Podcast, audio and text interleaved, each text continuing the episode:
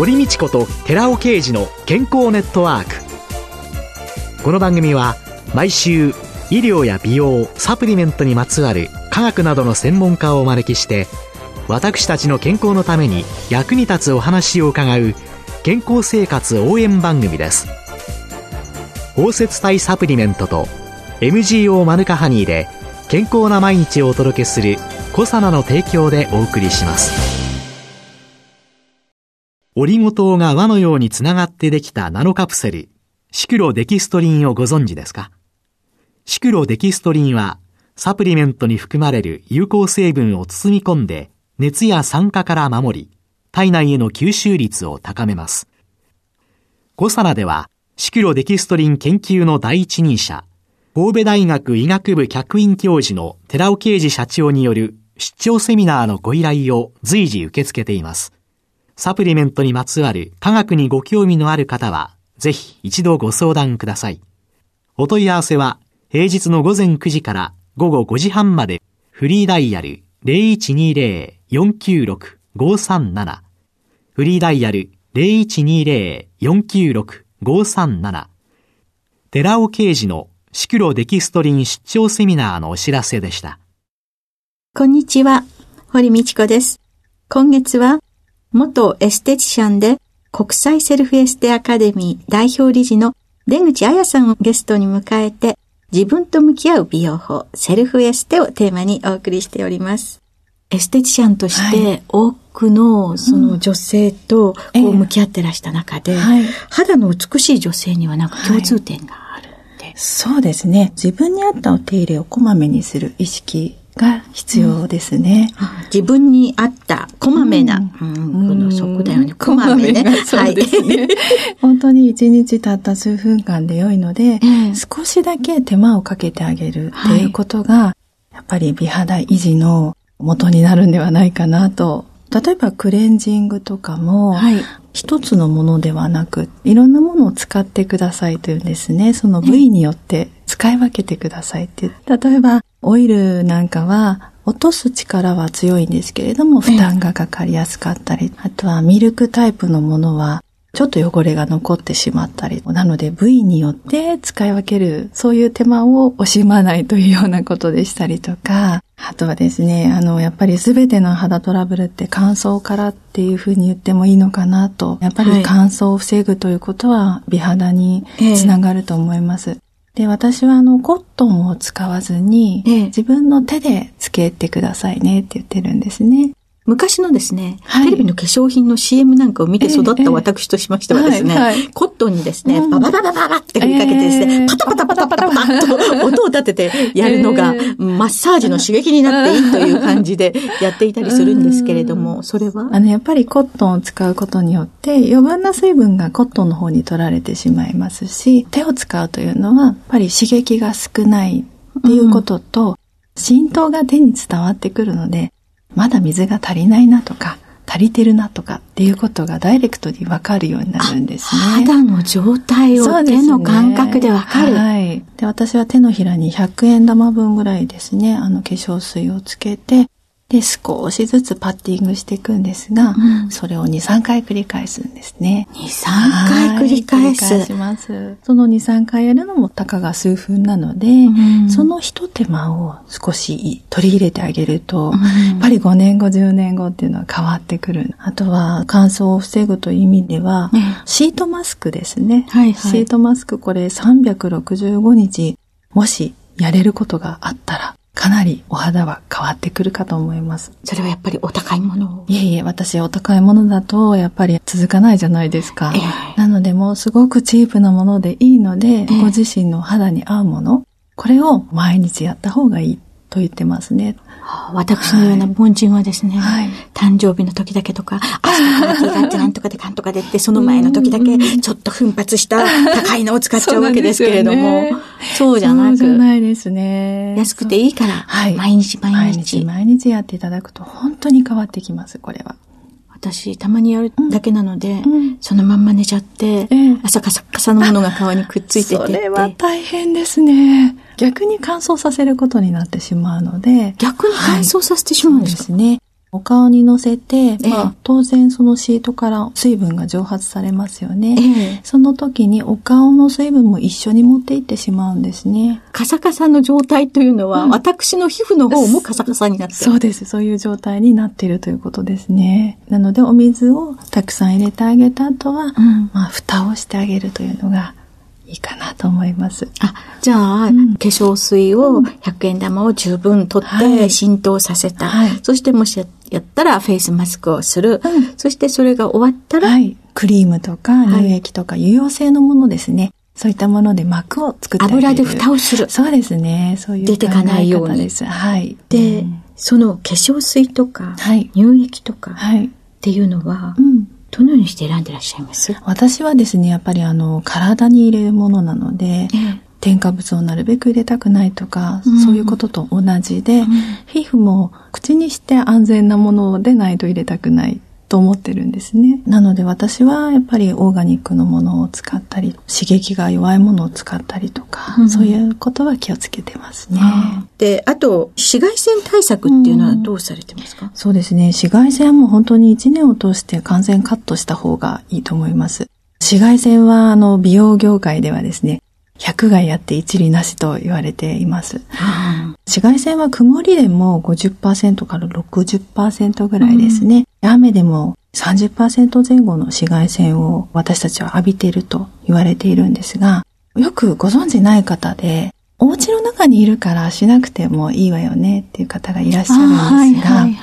ただあの、今その紫外線の波長の一番長いものですね、UVA というものの方、こちらの方はですね、窓ガラスを通過してきて80%ぐらいで通過すると言われているんですね。うん、なのでお家の中にいるから大丈夫っていうふうに思ってる方も、やっぱり家の中でも光は入ってきます紫外線は入ってくるので、うん、防いであげることが必要だと思います。そうするとあの UV カットの化粧品なんかをお使いになるんですか、うん、そうですね。でもそれもすべてオーガニックのものを選ぶようにしてますね。はい。すごいカット力が強いのとか、えー、弱いのとかっていうんで、えー、SPF いくつだとか、3なんとか、プラスだとかっていろいろありますけれども、はい、そういうのってなんか使い分けてらっしゃいますか？はい。SPF はですね、例えば50とか強いものだとそれだけ皮膚に負担がかかるんですね。うん、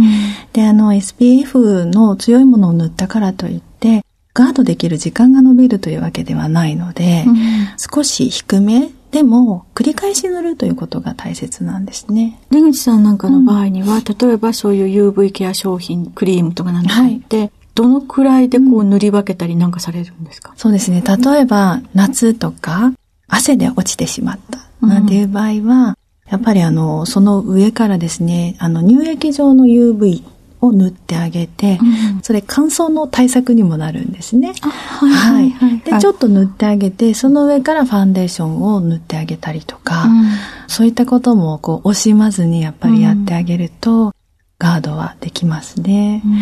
あとは目からも紫外線ってたくさん入ってくるので、なるべく日中の12時ぐらいの日差しが強い時はサングラスをかけるとか、日傘をするとか。完璧な紫外線対策っていう感じ。ですよね。でも、どうしてもね、あの、主婦の人とかね、私なんかもそうなんですけど、出てかないと、もうノーメイクで家にいるので、それでもう紫外線のね、UV ケア対策なんていうのも何もしないで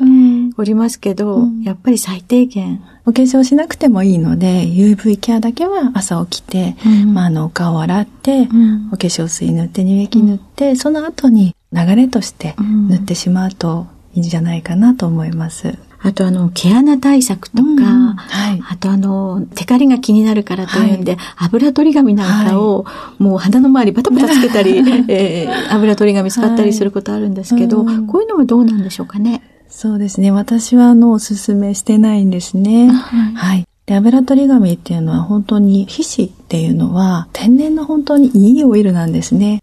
これを取りすぎてしまうと、うん、皮膚がですね、油が足りないんじゃないかっていうことで、うん、もっともっと出始めてしまうんですね。うん、ですから油取り紙で取れば取るほど油が出てきてしまう。私はそういう時はですね、ティッシュで少しオフしてあげて、で、その上からファンデーションを塗ってあげたりとか、お粉をはたいてあげたりっていうようなことをお勧めしてます。あとはその毛穴もやっぱり乾燥が原因だったりします。毛穴の開きですね。であの乾燥していると毛穴が開いてくるっていうこともあるんですが、うん、あともう一つはですね、やっぱりたるみですね。やっぱり毛穴が開いてきたな、なんか長細くなってきたな、うん、涙型になってきたな、という方は、お顔全体のたるみ、これを解消することが必要になってきます。たるんでくるっていうのは、うん。うん、それはこういうそのちゃんとケアで治るものですか、はい、この私のセルフエステというその技法がですね、お顔の中の表情を作る表情筋という筋肉に働きかける筋肉を活性させるマッサージなんですね。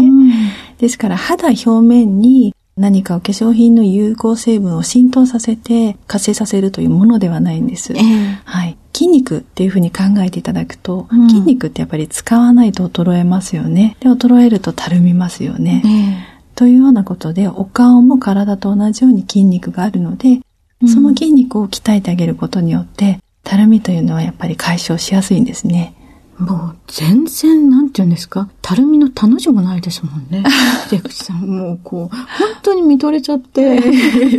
ラジオなのが残念ですという 感じなんですけれども、はい、やっぱりそういう筋肉をご自身でも鍛えてらっしゃる、はい、そうですね。私はもう本当にしょっちゅうしょっちゅう、暇さえあればセルフエステをやってますので、それは、見違えるほど美人になるセルフエステなんていう本を、あの、出口さん出してらっしゃるんですけれども、この中にそのやり方なんか、うん、そうですね、書いてありますし、表紙を開いていただくと、QR コードがついてるんですね。はい。で、この QR コードを読み取っていただくと、本と同じ、まあもちろん写真でも説明があるんですが、動画で見れることができるので。はい、じゃあ、何か気になるところは、筋肉を鍛えるというので、うん、このセルフエステ、はい、見違えるほど美人になるセルフエステという本です。はい、ご利用いただければと思います。今週のゲストは、元エステティシャンで国際セルフエステアカデミー代表理事の出口彩さんでした。来週もよろしくお願いします。よろしくお願いいたします。続いて、寺尾刑事の研究者コラムのコーナーです。お話は、小佐奈社長で神戸大学医学部客員教授の寺尾啓二さんです。こんにちは、寺尾啓二です。今週は、コエンザミ Q10 の高血圧症患者に対する血圧効果作用についてお話しさせていただきます。私が35歳の時でした。私の父親は59歳の若さで他界しました。死因は心不全でした。私はそのことを今でも思うんですけれども、当時の私は父親と一緒にお酒を飲むこともなくて、実家に電話しても母親と話をするだけで、非常に気難しそうな父親との会話は避けていました。母はそれを電話口で、お父さんが寂しそうだよと言っていたのを思い出します。当時、私の会社で開発した吸収型のコエンダミ Q10。コエンダミ Q10 のガンマシクロデキストリン包摂体のことを言うんですけども、この吸収型コエンザミ Q10 さえあれば、私の父親は長生きしてくれ、いずれ楽しい話ができたような時が来るのではないかと、今では思うわけです。心臓病って言いますのは、癌、脳卒中、糖尿病とともに四大疾患の一つです。コエンザミ Q10 の欠乏が、その心臓病に大きく関わっていることが明らかになっています。そこで今回は、その高級点の心循環器系疾患に対する治癒効果の最近の研究を取り上げて紹介します。コエンザミ Q10 はもともと体内に体の中に存在する物質です。しかし、年齢とともに体内における生産量は減少しまして、その欠乏が原因となって、心循環器系の病気を患うこともあります。日本で高級店は医薬品一般名をユブデカレノンという強心剤として1974年に承認、販売されています。で、その後、2001年3月に食品として認められたということを知ってられる方は多いと思います。高血圧症は心臓発作や心筋梗塞などの致命的な心臓病の前兆です。そこで2009年にコエンザミ Q10 の高血圧症患者に対する血圧効果作用に関する12法の研究報告が出されているわけです。総勢362名の高血圧症の患者を対象として、サプリメントとしてコエンザイム Q10 を摂取すると、平均で収縮期血圧は最大16ミリ HG 低下する。で、拡張期血圧は最大10ミリ HG 低下するといったコエンザイム Q10 投与が血圧症患者に対して血圧効果に有効であることが明らかとなっているわけです。さらに2012年にはこれらの結果をサポートするような報告があります。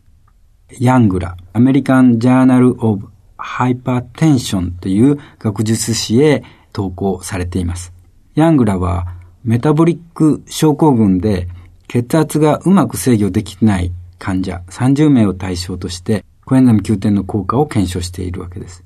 12週間、偽薬対象クロスオーバー試験において、被験者には高級点を100ミリずつ、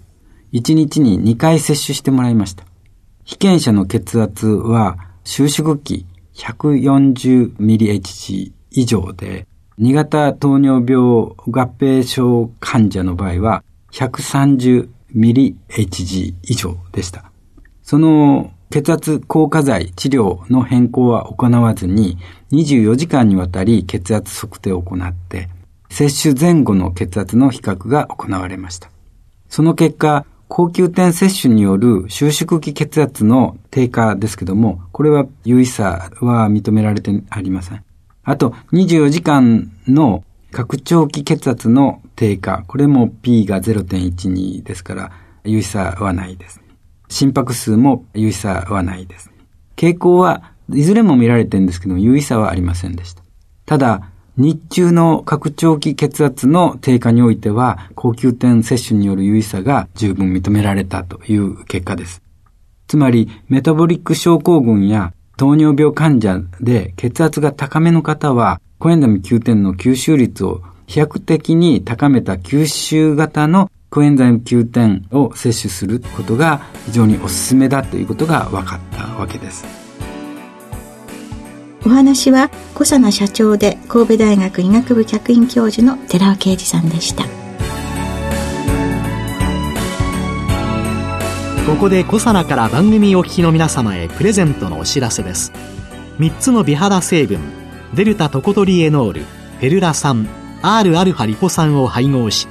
環状オリゴ糖で包み込むことによって安定性を高め肌への浸透力を高めた美容液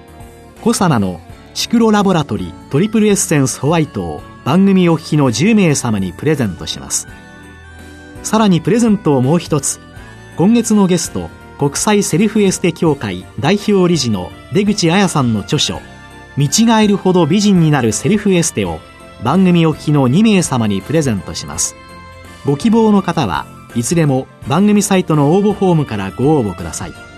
コサの美容液シクロラボラトリトリプルエッセンスホワイト。出口彩さんの本見違えるほど美人になるセルフエステプレゼントのお知らせでした。堀道子と寺尾啓二の健康ネットワーク。この番組は包摂体サプリメントと MGO マヌカハニーで健康な毎日をお届けする「コサナの提供」でお送りしました。